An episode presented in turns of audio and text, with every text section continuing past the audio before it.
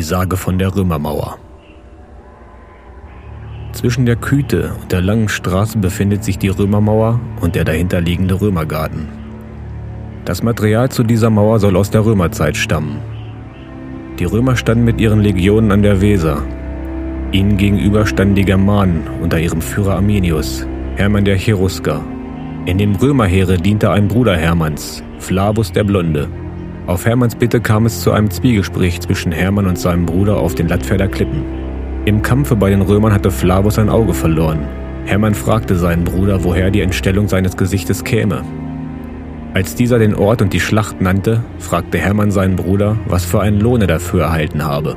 Flavus erzählte vom erhaltenen Sold, einer Halskette, einem Kranze und sonstigen kriegerischen Auszeichnungen. Flavus sprach von der Größe Roms, von der Macht Cäsars, den schweren Strafen für die Besiegten und von der Milde gegen den, der sich unterwarf. Hermann sprach von dem heiligen Rechte des Vaterlandes, von der Freiheit, die sie von ihren Ahnen ererbt hätten, von den heidnischen Göttern und von ihrer Mutter.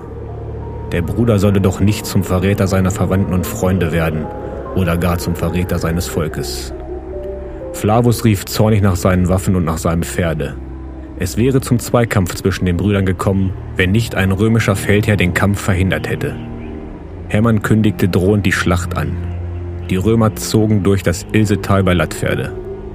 Bei Idis Davisa, Forscher deuten das auf Idwiesen, kam es zur Schlacht.